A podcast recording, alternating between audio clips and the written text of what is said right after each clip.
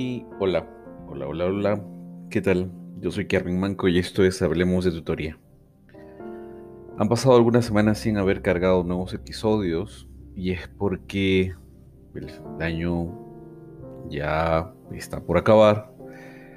Hay que cerrar informes, hay que acelerar procesos, etapas. Tuve el gran gusto de poder dictar un curso de ética en la gestión pública a una dirección del Ministerio de Educación por medio de la Universidad Continental. Eh, el webinar con la Universidad en los Andes de Venezuela. Y ahora TechSub que me convoca también un simposio internacional respecto a temas de tutoría, consultorías de promedio y otros sueños más que eh, uno desarrolla en días como estos. Sin embargo, ya quería eh, poder tocar un tema que se ha visto de manera urgente en estas semanas. Y cuando uno mira el, cielo a las 5 de la tarde y siente que el cielo tiene un color vainilla, o el vanilla sky, como le llaman algunos, se dan cuenta que diciembre está por llegar. Ese es el cielo de Navidad, ¿no? Navidad está cercano. Y si, y si la Navidad está cercana, eso quiere decir que los ciclos están acabando. Los finales están por llegar y los trabajos no se elaboran solos. Bueno, si esto per se ya es un tema y una preocupación en situaciones regulares, en años regulares, normales, en estos meses de pandemia adquiere otra connotación, porque tenemos gente encerrada en, sus espacios habituales y familiares por más de siete meses, donde han generado hábitos sedentarios, llámese eh, navegar por horas extendidas en las redes sociales, entregarse a los placeres de eh, los juegos virtuales o también ser este, rehenes de las distintas plataformas de streaming que nos ofrecen series y películas de manera continua y fluida. Por tanto, hemos dejado de lado, o estamos dejando de lado, o estamos postergando muchas actividades para atender cosas que son placeres mucho más, o mejor dicho, son tareas mucho más, más placenteras que la ejecución de una tarea, ¿no? Y en ese sentido se me viene a la mente la palabra procrastinación, ¿no? La habrás escuchado, ¿no? Que es esta necesidad de, eh, digamos, ir colocando o ir postergando o retrasando actividades que son urgentes, sustituyéndolas por situaciones más una más, más irrelevante que la otra, ¿no? Pero que obviamente tienen una connotación mucho más agradable que la de cumplir tareas. Y en algunas ocasiones se entiende que la procrastinación, o mejor dicho, se malentiende que la procrastinación pueda estar vinculada a un tema de flojera. Y yo creo que en, en un contexto como este no debería ser tan totalizante la conclusión al respecto. Yo creo que hay muchos muchos elementos más que tienen que ser analizados para simplemente decretar que quien está procrastinando en estos días es alguien que solamente padece de flojera. Y en muchos casos no lo es, sino yo creo que es una mala administración de estados de ánimos negativos, ¿no? Como un estado de ánimo que hay que combatir. Y tienes que hacerlo sí o sí. Ya ni siquiera nos da mucho tiempo para comenzar una terapia psicoanalítica o, acompañamientos express, ¿no? Se lo puedes hacer en muy buena hora. Pero ya es hora de ponernos en marcha. Así que en este episodio vamos a atacar la procrastinación, como sea, por donde sea, y con los instrumentos que tengamos a la mano. Así que, si estás estudiando en una universidad o en un instituto que sepas que estás muy cercano a los finales. Y eso involucra que vuelvas a la tarea de elaborar un horario de estudio. porque además este es un horario de estudio de emergencia, ¿no? Porque ya estamos a solo menos de, un mes en los cuales los trabajos y exámenes finales se tienen que presentar. Así que vuelve a ser un horario de trabajo, un horario de estudio. Un horario de estudio regular, yo siempre recomiendo que se dejen espacios libres, ¿no? Como espacios para ir al cine, espacios para salir con las amistades, con las parejas. En este caso es distinto. Así que tienes que hacer un, un horario real, ¿no?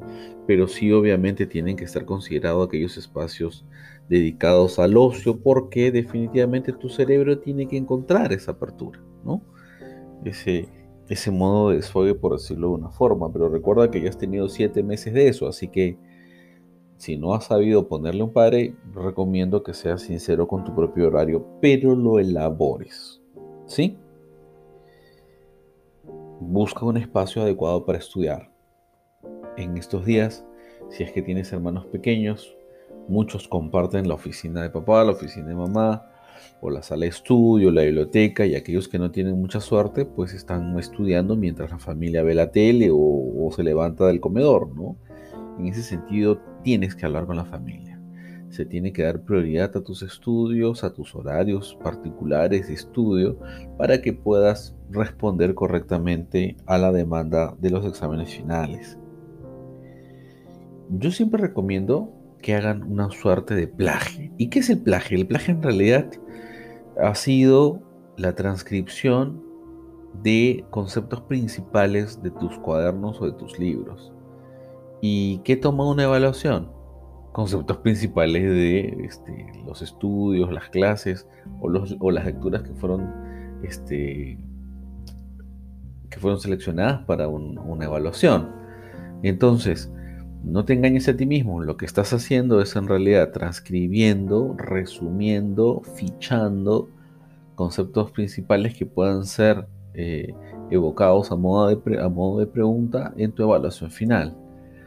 Ahora, lo único que va a cambiar es que ya no vas a leer de la lectura o de la separata o del cuaderno, sino vas a tener un esquema a la mano resumida para que obviamente habiendo sido tú el autor de dicho plaje, vas a reconocer eh, los resúmenes que has planteado, ¿no? Ojo, no lo saques el día de la evaluación, hasta ahí nomás llega.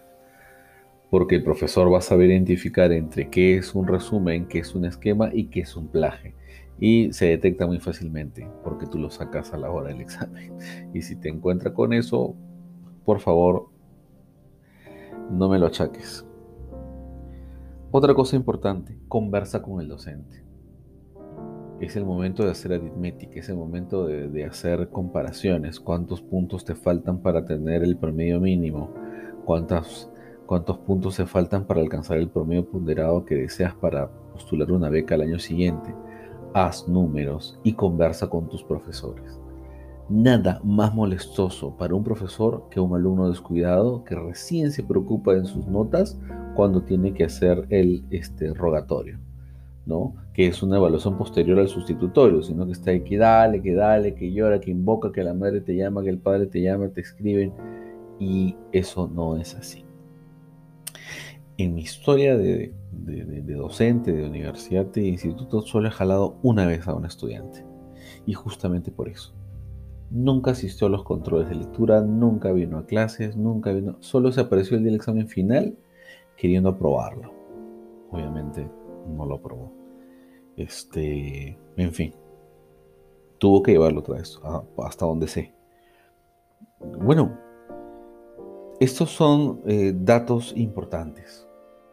Tienes que empezar nuevamente, hacemos un resumen vuelve a hacer tu horario de estudio, vuelve a, ver en qué espacios estás leyendo, conversa con tus docentes, realiza eh, resúmenes y esquemas, saca las cuentas de los puntos que te hacen falta para, aprobar los cursos y que sepas que eh, los trabajos finales no se preparan solos, ¿no?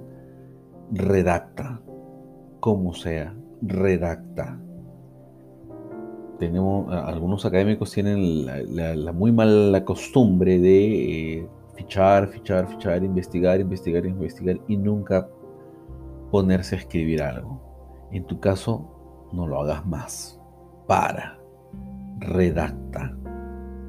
Si no, si no has podido, este, si sientes, la, si sientes ganas de, no hacer mucho, bueno, avanza de a pocos, ¿no?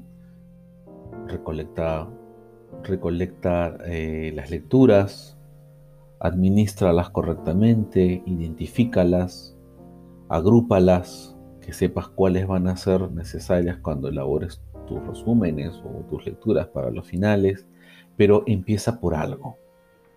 Siempre es importante empezar por algo. Bueno, eh, ¿por qué me lanzo a hablar sobre los finales? Eh, al, inicio, al inicio de noviembre, porque justamente es la una de la mañana del primero de noviembre, porque es mejor hacerlo ahora, te queda muy poco, te queda un mes, y porque eh, este espacio compartido tuyo y mío va a llegar una pausa, ¿no? Episodio, eh, o mejor dicho, tema del episodio siguiente, donde vamos a hacer una pausa este espacio, a este podcast, porque el año se acabó y tiene muy, tiene muy, poco sentido poder recomendar cosas cuando no hay tiempo para aplicarlas. ¿Sí? Así que, atento, reconoce las cosas que hemos mencionado, ponte las pilas y avanza. Yo soy Karen Manco y esto es Hablemos de Tutoría.